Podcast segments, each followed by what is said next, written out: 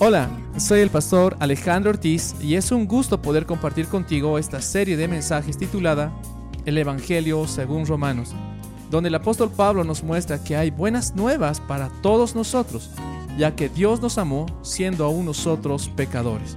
Espero sea de edificación para tu vida. Permítame hacerle un pequeño resumen de lo que hemos visto en estos dos capítulos. Y lo que Pablo nos ha mostrado es que no debemos avergonzarnos del Evangelio. Puede leer Romanos capítulo 1, versículo 16. Dice, porque no me avergüenzo del Evangelio. ¿Y por qué no se avergüenza? Porque es poder de Dios. Así es. Entonces Pablo habla de que ese poder es dunamis. Es, es un poder que destroza murallas, fortificaciones, cambia la vida de la persona más dura. Ese es el poder transformador del Evangelio. Pero Pablo también hace un diagnóstico del problema de la humanidad. ¿Podemos avanzar, por favor? Gracias.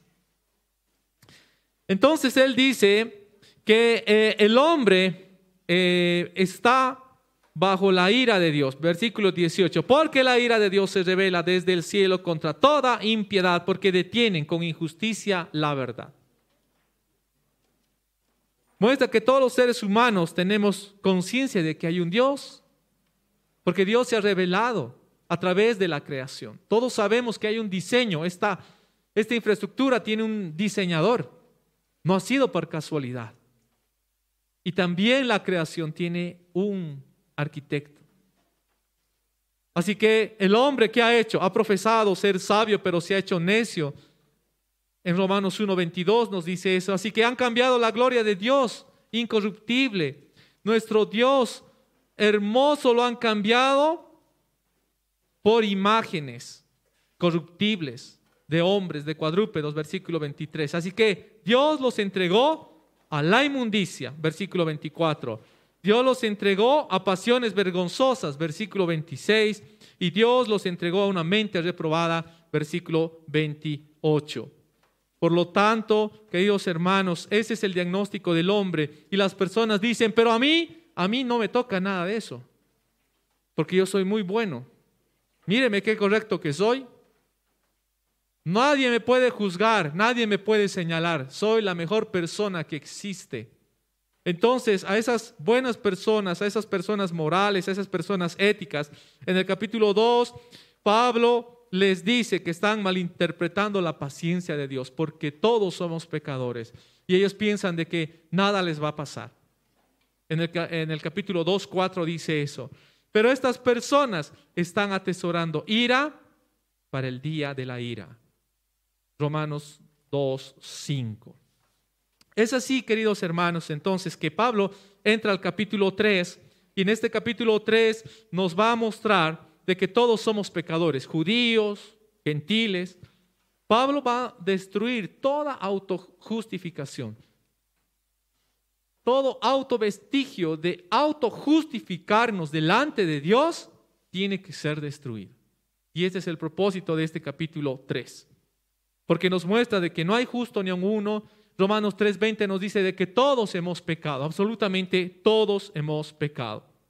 Y surge esta pregunta, ¿Cómo un Dios justo puede declararnos inocentes siendo que todos somos pecadores? ¿Cómo un juez humano podría declararnos inocentes cuando ve las pruebas y nos dice, no, pues este hombre ha asesinado, este hombre ha violado, pero lo voy a declarar libre, lo voy a declarar inocente? Ese es el problema que usted y yo tenemos. ¿Cómo Dios, un Dios justo, que no se va a dejar corromper, que no hay soborno, puede declararnos inocentes, siendo que todos somos pecadores. Entonces, esto es lo que Pablo va a mencionar ahora y nos va a mostrar en este capítulo Dios que la única manera en que Dios podía salvarnos y aceptarnos en su presencia es que Él mismo nos dé la justicia que necesitamos. ¿Y cómo es esto posible? Pues bueno, le pido que me acompañe, por favor, para ver los puntos que tenemos a continuación, que son cinco. Y el número uno dice así, la justicia para salvación es aparte de la ley. Versículo 21 de Romanos 3, 3.21. Pero ahora, aparte de la ley, aparte de la ley, se ha manifestado la justicia de Dios, testificada por la ley y por los profetas. Aparte de la ley, la ley que Dios dio contenía cosas como ceremonias, nos enseñaba sobre los rituales, las ofrendas, cómo teníamos que acercarnos a Dios, qué teníamos que hacer. Y Pablo dice que entonces ahora, aparte de la ley, está la justicia perfecta de Dios. Ninguna persona puede guardar completamente la ley. Toda persona, según dice Santiago 2.10, lo vamos a leer por favor. Santiago 2.10 dice que toda persona que quiera guardar la ley tiene que guardarla perfectamente. Santiago 2.10 dice así, porque cualquiera que guardare toda la ley, pero ofendiera en un punto, se hace culpable de todo, solo en uno. Todos aquellos que quieren guardar el sábado, todos aquellos que quieren guardar los mandamientos, los diez mandamientos, para lograr la salvación, para ir al cielo, para estar en la presencia de Dios, basta que solo infrinjan en un pequeño punto. Ya han violado toda la ley. Entonces, la ley no es mala, la ley es buena, el problema está en nosotros, porque nosotros no podemos cumplir la ley. Por eso Dios desde el principio ha revelado que nunca la salvación podría obtenerse por obras humanas. Sería aparte de la ley. La ley entonces atestigua que no salva. Pablo dice que la misma ley desde sus orígenes, desde los profetas, atestiguan que esta ley no puede salvar. No guardemos la ley, amados hermanos, pensando que vamos a poder salvarnos. No hay dos maneras de salvarse. Una es en el Antiguo Testamento, haciendo sacrificios, y otra es en el Nuevo Testamento, por gracia. No, siempre ha sido por fe. Ha sido por la justicia de Dios. El ser humano siempre se ha salvado por la justicia de Dios. No hay dos maneras, es un solo evangelio. Le pido que busque Salmo 31.1. Salmo 31.1. La oración de David en el Antiguo Testamento. El rey David dice así, en ti, oh Jehová, he confiado, no sea yo confundido jamás. Líbrame en tu misericordia.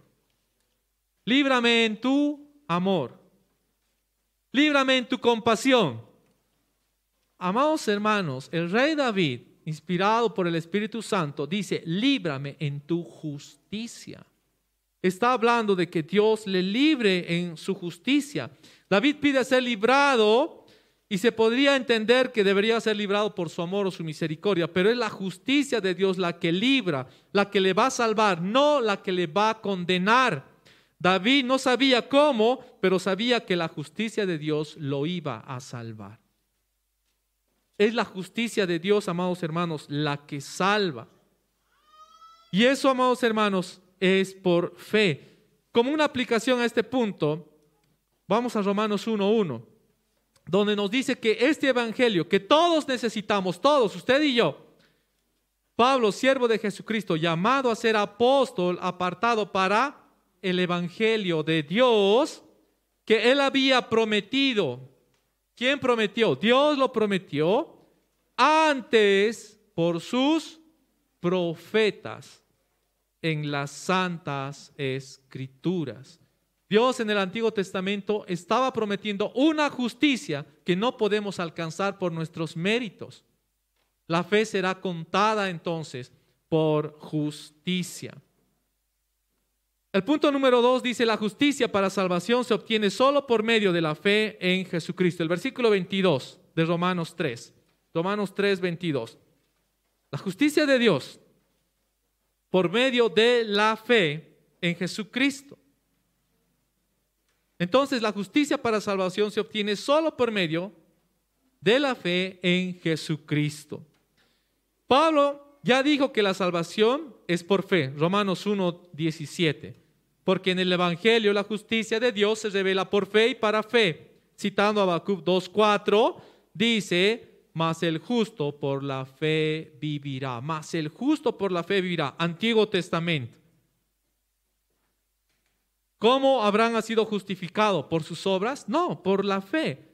Romanos capítulo 4 dice, versículo 3, porque, ¿qué dice la escritura? Creyó Abraham a Dios y le fue contado por justicia. No se salvó por las obras, se salvó por justicia, por esa fe. Esa fe que es en Jesucristo. Las personas piensan que la fe es importante y depositan la fe en varias cosas. Deposito la fe en la hoja de coca, en el yatiri, en la pachamama, deposito mi fe en el partido político, en mi gobierno, deposito mi fe en imágenes. Pero, amados hermanos, debemos ver claramente que la fe en sí misma no puede hacer nada.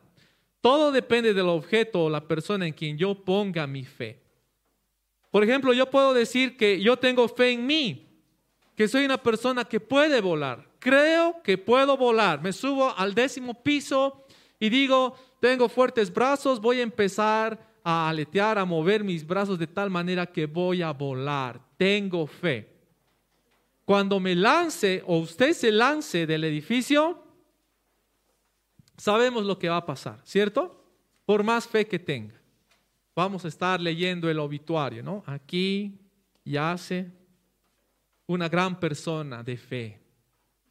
Pero no importa, no voló. Entonces, debemos darnos cuenta que Pablo dice que la fe para salvación debe ser puesta solo en Jesucristo en la segunda persona de la Trinidad, en Jesús, el Mesías prometido. Solo en Él hay salvación si usted pone su fe en Él. Podemos entender claramente, amados hermanos, amigos, cuando usted pregunta a alguien y le dice, ¿y crees en Dios? Sí, sí, creo en Dios. Me ha pasado, ¿no? Cuando hay jóvenes personas que dicen, estoy en una relación de, bueno, si no es cristiano, pero cree en Dios. ¿Han escuchado eso? No, no, no es cristiano, pero cree en Dios. Buena persona es. No es malo, no va a fiestas, no toma. Amados hermanos, este pasaje acaba de mostrarnos, y espero que, haya, que haga caer vendas de los ojos, Solo la fe en Jesucristo es la que salva. Si usted cree en Dios, eso no le va a salvar. Repito, si usted cree en Dios, eso no le va a salvar. Porque el pasaje dice, la justicia de Dios por medio de la fe en Jesucristo.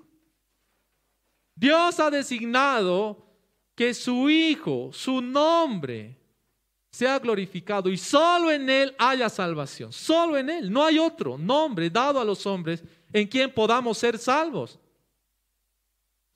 Nuestra fe debe centrarse en el Señor Jesús.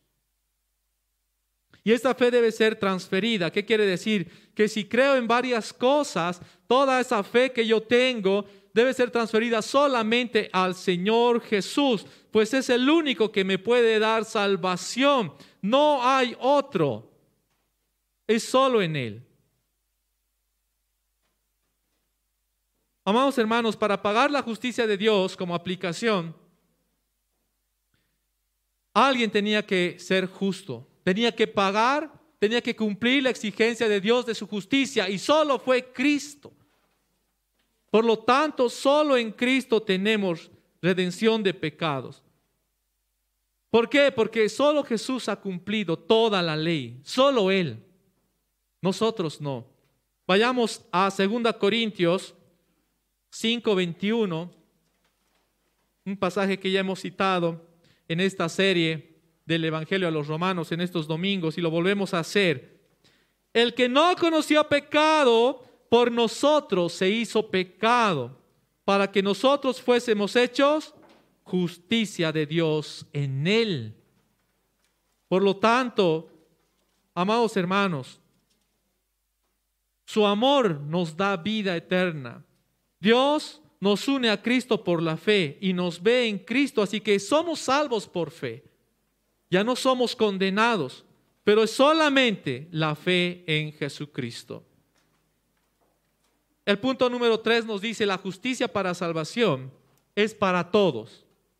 Es para todos. Volvamos a Romanos capítulo 3, el versículo 22 nuevamente, en la parte B. Para todos los que creen en Él, porque no hay diferencia, no hay acepción. Todo el mundo, todo el mundo necesita esta salvación. Pablo nos muestra que el Evangelio de Dios no es solo para el pueblo judío. No es solamente para las personas buenas, para los morales. Nos dice que todos necesitamos, sin distinción, a Jesús como Salvador. Solo Él, nadie más. Y todos, todos necesitamos de Él. La salvación es para todos los que creen, dice la palabra. Versículo 22, para todos los que creen en Él, para ellos no hay distinción. La salvación es universal porque el problema del pecado es universal para todos. La salvación es universal, ¿por qué? Porque nosotros fuimos creados para alabar a Dios. Nosotros fuimos creados a su imagen y semejanza. Pero por el pecado hemos sido destituidos, echados, alejados de la gloria de Dios. Pablo dice en Romanos 3:10, como está escrito, no hay justo ni uno. Romanos 3:23 dice, por cuanto todos pecaron. No dice algunos, sino dice todos hemos pecado, estamos destituidos, alejados fuera de la gloria de Dios. Y Romanos 5:12, escuche bien lo que dice. Por tanto, como el pecado entró en el mundo por un hombre, está hablando de Adán, y por el pecado entró también qué cosa? La muerte. Así la muerte pasó a todos los hombres por cuanto todos pecaron. Usted ha pecado, yo he pecado, todos hemos pecado, sin excepción, todos hemos pecado. Por lo tanto, el problema del pecado es universal y afecta a toda la humanidad. Pablo nos está acusando como una aplicación, nos está diciendo que le estamos robando la gloria a Dios. Lo hemos visto en el capítulo 1. Estamos reteniendo con injusticia la verdad. Estamos engañando, nos estamos deleitando con aquellos que hacen pecado y le robamos la gloria a Dios. Y eso es lo que las religiones quieren. Las religiones quieren decirte que tú puedes ser salvo, pero tienes que hacer algo. Anda a repartir folletos, vení y orá, vení y danos tu dinero, vení, congregate y asistí. Por favor, ten tu, tu hojita y todas las asistencias tienes que tener bien. Check, check, check, check. Cumplí biencito y listo. Estás haciendo méritos para ir al cielo. Tienes que hacer algo, haz algo. El día de ayer un joven se acercó y hablamos por un buen tiempo y me decía, he escuchado lo que los mormones me dicen. Y me gusta lo que ellos me ofrecen. Ah, bueno, tuvimos que hablar del Evangelio. Su nombre es David y ayer aceptó al Señor. Esperamos verlo pronto por acá.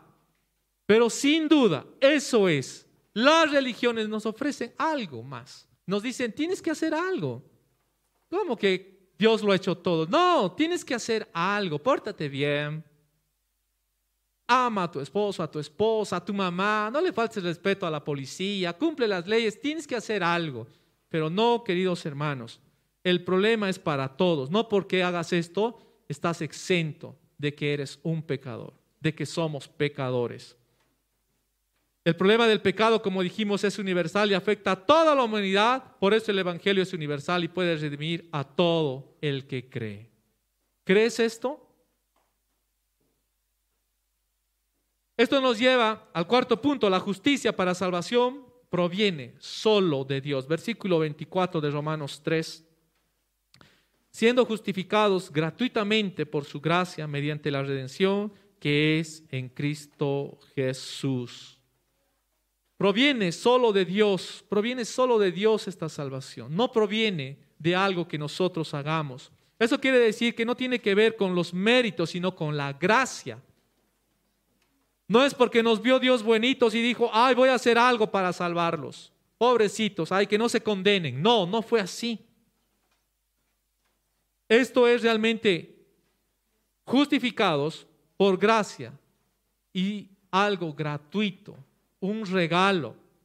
La palabra justificados, hermanos, que está acá, justificados gratuitamente. Esta palabra justificados habla de una palabra de un tribunal y quiere decir que nosotros estamos en el tribunal de Cristo y cuando venimos a su tribunal, Él entonces dice, a ver, que se pare el acusado. Y ustedes se paran, nosotros nos paramos delante de su trono, delante de ese juicio, de ese tribunal. Y Él entonces dice, ¿cómo te declaras? culpable o inocente de todos los cargos, de todo lo que has hecho. Y ahí empezamos con la justificación. Es que, bueno, usted sabe, bueno, Dios, tú, pero, pero si tú me has metido en eso es porque tú querías que yo entre y tú has hecho que eso pase. Y empezamos a justificarnos, pero después de escucharnos, Él va a decir, la sentencia es al lago de fuego, eres culpable. Entonces, en ese momento sucede algo. Alguien ya te ha justificado, alguien ya te ha declarado libre, sin culpa. Esa es la pregunta, ¿cómo es posible eso? ¿Cómo es posible que Dios nos declare inocentes sabiendo que somos culpables? Por eso la salvación, amados hermanos, es gratuita gratuita esta palabra en, en Juan 15, 25, por favor. Si lo tiene por ahí, márquelo para que lo pueda recordar. En San Juan capítulo 15, 25, esta palabra griega dice así, pero esto es para que se cumpla la palabra que está escrita en su ley, sin causa. Gratuitamente quiere decir, me aborrecieron. ¿Qué hizo el Señor Jesús para que lo aborrezca? De gratis lo aborrecieron. De gratis le han escupido, de gratis se ensañaron con Jesús, sin causa, sin causa. Él fue odiado. Es la palabra que quiere referir gratuitamente, sin causa. Tú no haces nada, ninguna obra que hagas puede salvarte, ninguna obra que hagas puede salvarte.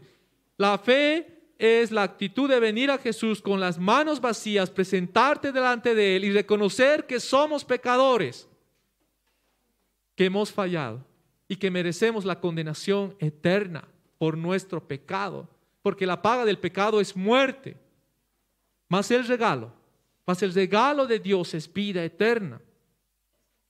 Por lo tanto, la fe no tiene mérito. Si nosotros pensamos que nuestra fe es fuerte, oh, hoy día nos vamos a sentir muy fuertes. Y voy a decir, mira, estoy hoy día como para comerme un león. Mándenme a alguien, quiero evangelizarlo. No me importa el más duro que sea. Como en la película de los Avengers, ¿no? Mándenme a Thanos. yo le voy a dar, mándenmelo. Porque mi fe está alta. Hoy siento que puedo conquistar el mundo. Voy a ir a evangelizar a quien sea, donde sea. Hoy nadie me mueve. No me importa lo que me pase. Si pierdo mi casa, si pierdo mi dinero. Hoy amo a Dios. Mi fe es grande. ¿Saben a qué nos lleva eso? Al orgullo. Nos lleva al orgullo. Nos empezamos a jactar y decimos, oh, mira, pues yo, mi fe es re grande. No como los otros. Mira esa fe, qué pobre. Está llorando, pide ayuda, quiere que oremos por él. Ni siquiera él puede orar por sí mismo. No, qué pena, qué pena, qué fe más pobre que tiene. Nos lleva al orgullo, a la jactancia, y saben, amados hermanos, todos en algún momento vamos a pasar una debilidad en nuestra fe. Y cuando llegue eso, entonces vamos a tomar decisiones equivocadas. Por lo tanto, la fe para la salvación no depende de nosotros, porque nuestra fe puede ser débil o puede ser fuerte, fluctúa. La gloria a Dios es que la fe depende de Él y solamente de Él. La salvación es por gracia. Lo que movió a Dios a darnos el regalo de la fe fue su gracia. Ahora la pregunta, ¿qué es gracia? Gracia es, anótelo si no lo sabía, es un regalo inmerecido. Es un regalo inmerecido. ¿Su hijo hoy le hizo renegar? ¿Quién le hizo renegar hoy día? ¿Alguien le hizo renegar? Pues sí, si alguien le ha hecho renegar, usted debería darle uno, ¿cierto? Ya, cansado ya. Hijito, ven, te voy a jalar de las orejas, ya te pasas. Bien. Pero gracia, ya es un regalo inmerecido. La gracia es una característica de Dios. La gracia de Dios es dar a los pecadores no lo que merecen, sino lo contrario a lo que merecen. Si hoy tenemos algo con alguien por algo que nos ha hecho y es justo el castigo que deberíamos darle, pero usted reacciona de forma contraria, eso es gracia. Y no que esté pasando sus faltas, y no que la palabra muestre a Dios como un Dios que, oh, no castiga la injusticia. Claro que sí castiga. Pero nos ha mostrado gracia. Como una aplicación, pide a Dios que a través de su Espíritu Santo nos lleve al entendimiento de todo lo que significa la cruz, de todo lo que el Señor ha hecho allá en la cruz, lo que se repercute para nosotros, cómo nos afecta, cómo deberíamos de reaccionar cómo deberíamos de ser.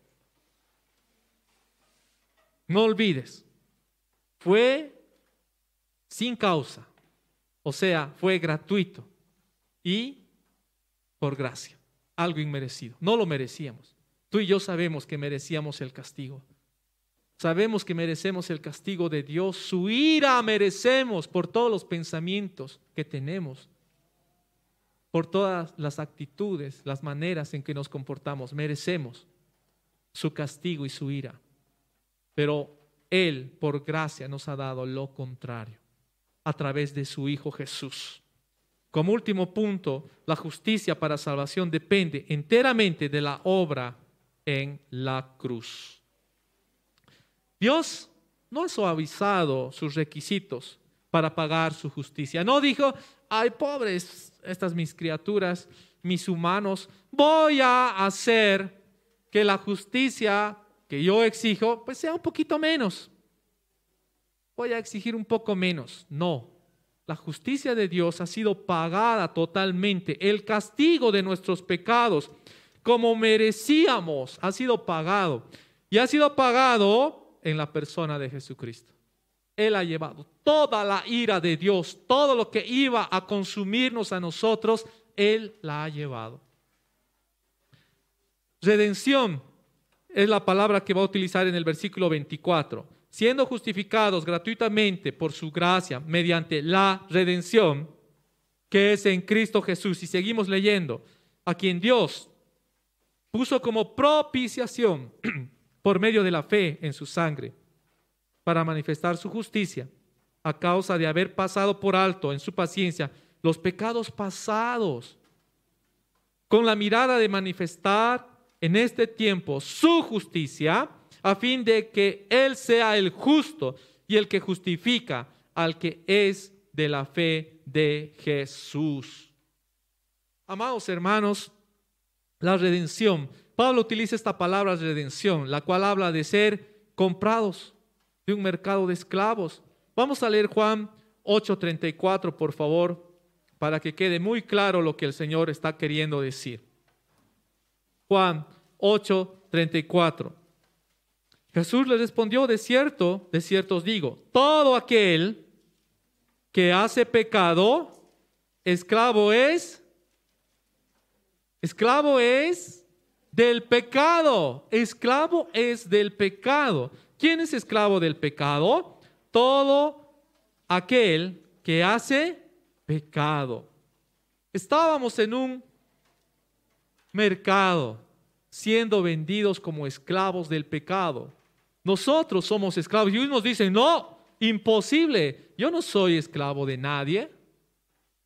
Yo soy boliviano. Y el himno dice, morir antes que esclavos vivir, imposible. Soy libre. No, déjame decirte que eres esclavo del pecado. Y Pablo habla en Romanos 6, versículos 17 y 18. ¿No sabéis que si os sometéis a alguien como esclavos para obedecerle, sois esclavos de aquel a quien obedecéis? Sea del pecado para muerte o sea de la obediencia para justicia. Pero gracias a Dios que aunque erais, que éramos esclavos del pecado, habéis obedecido de corazón aquella forma de doctrina a la cual fuisteis entregados. Somos libertados del pecado. Somos ahora siervos de la justicia, dice el versículo 18. Hemos sido liberados del pecado y ahora somos siervos de la justicia, porque Dios nos compró, Dios nos liberó del pecado, Él nos ha rescatado de ese mercado de esclavos. Y utiliza también la palabra propiciación. Y ese término significa aplacar la ira, aplacar la ira. Y saben, este término sin duda molesta a muchas personas, porque todos dicen, no, Dios es amor, Dios es bondadoso, Dios es misericordioso, Dios me ama, yo soy un favorito de Dios. Y sé que Dios me va a perdonar. Sé que Dios me va a perdonar. No me va a dar el castigo que merezco. Ya habíamos visto la semana pasada que estamos mal interpretando la paciencia de Dios, la cual debería llevarnos al arrepentimiento. Pero queridos hermanos, eso así moleste a otras personas. Dios es amor. Porque ninguno de nosotros, siendo juez, si en este momento usted es juez y le presentan y le dicen, oiga, miren, aquí está esta persona, ha matado, ha violado y ha descuartizado. ¿Cuál es su sentencia, señor juez? Ay, soy un juez de amor. Soy un juez de amor. Suéltenlo, libérenlo. Quiero que digan de mí, ay, qué juez más amoroso, le ha dado otra oportunidad, qué lindo es este juez. Traigan todos los casos malos a este juez. Este los va a liberar porque realmente es un juez de amor. ¿Usted lo haría? Le pregunto, ¿lo haría? ¿Dónde está su justicia humana? Si usted no lo haría, ¿cuánto más Dios no nos va a dar el castigo que merecemos por infringir sus mandamientos, por infringir aquello que nosotros conocemos y no obedecemos? La ira de Dios está sobre los hijos de desobediencia. Ninguno de nosotros aprobaría entonces ser un juez de esa manera. La injusticia debe ser pagada y castigada. La injusticia debe ser pagada y debe ser castigada. Y sí, Dios también se aira. Y Dios está irado porque Dios es amor. No existe amor sin ira. No existe amor sin ira.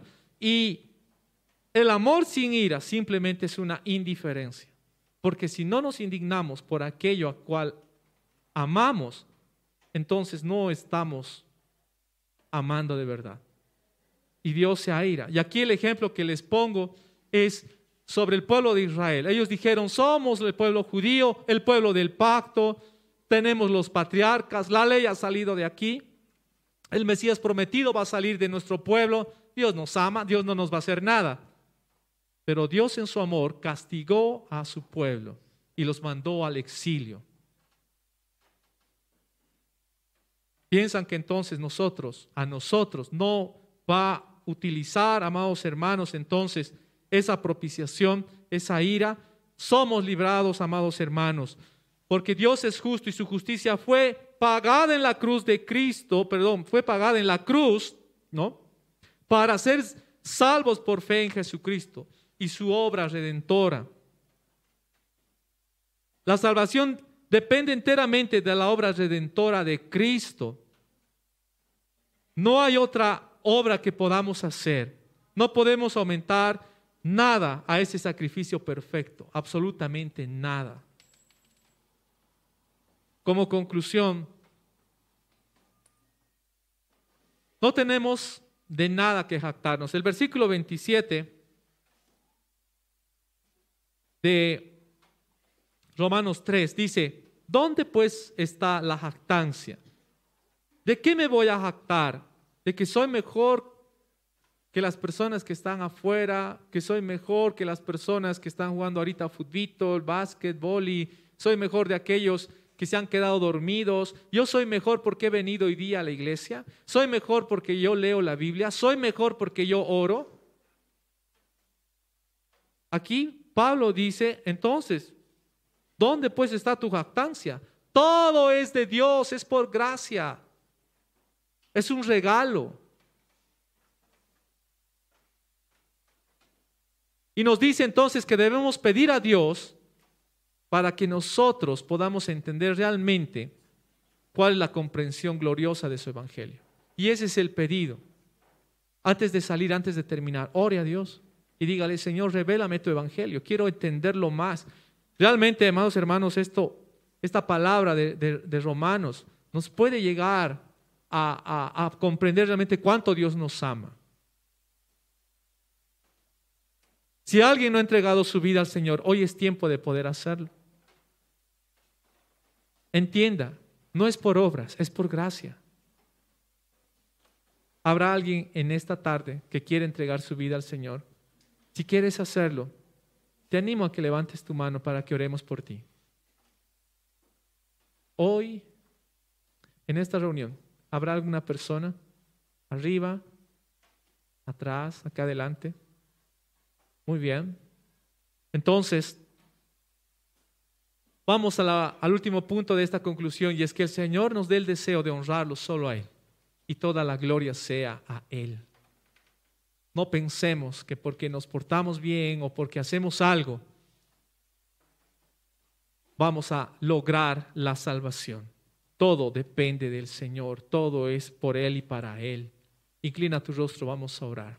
Padre nuestro, gracias te damos, Señor porque tú, Dios mío, nos muestras realmente quiénes somos. Cuando nos confrontamos ante tu palabra, Señor, nos damos cuenta, Señor, de que somos pecadores, de que hemos pecado, estamos pecando, Señor. Y sí, Señor, profesamos ser sabios y nos hacemos necios por no obedecer tu palabra. Señor, tu verdad la estamos ocultando con impiedad. Padre, perdónanos, límpianos de nuestros pecados que no nos son conocidos, límpianos de nuestra vana manera de vivir, Señor. Danos y ayúdanos, Señor, a continuar en este camino de la fe. Señor, de nada nos tenemos que jactar, todo es tuyo. Si hay algún buen don, algún buen talento, si hay algo, Señor, que tú pones en nosotros, tú nos los has dado. Tú, Señor, todo es tuyo. Tú has hecho buenas obras antes de la fundación del mundo para que andemos en ellas. No es de nosotros, todo es tuyo, Señor. Llévate la honra, la gloria, Señor, sea siempre para ti. Nuestro Dios. Todo es gratuito. Libremente tú, Señor, te has entregado y has pagado, Señor, la ira de tu Padre y solo en tu nombre, solo en tu nombre hay salvación. No hay otro nombre dado a los hombres, dice tu palabra, en el cual podamos ser salvos. Porque un día toda boca, toda lengua va a confesar que tú eres el Señor y toda rodilla se va a doblar ante ti. No es solo creer en Dios, es creer en ti, Señor. Jesucristo, el Hijo de Dios, el inmolado, aquel que ha llevado, Señor, nuestras vergüenzas, aquel que ha sido molido por nuestros pecados, tú. Gracias, Señor. En el nombre de Cristo oramos y te pedimos, Señor, que nos sigas ayudando y tu Espíritu, Señor, nos siga guiando a toda verdad. Amén y amén. Gracias por escuchar esta serie de mensajes. Nuestro deseo es que puedas encontrar a Dios y comprender que Él nos amó siendo aún pecadores. Si deseas visitarnos, nuestra iglesia se encuentra ubicada sobre la calle Bolívar número 381, casi 25 de mayo, Cochabamba, Bolivia. También puedes comunicarte con nosotros a través de nuestras redes sociales. Encuéntranos en Facebook e Instagram como Iglesia Bolívar y en Google como Iglesia Cristiana Evangélica Bolívar. Asimismo, puedes llamar a nuestra línea telefónica 422-3439. Será un placer atenderte.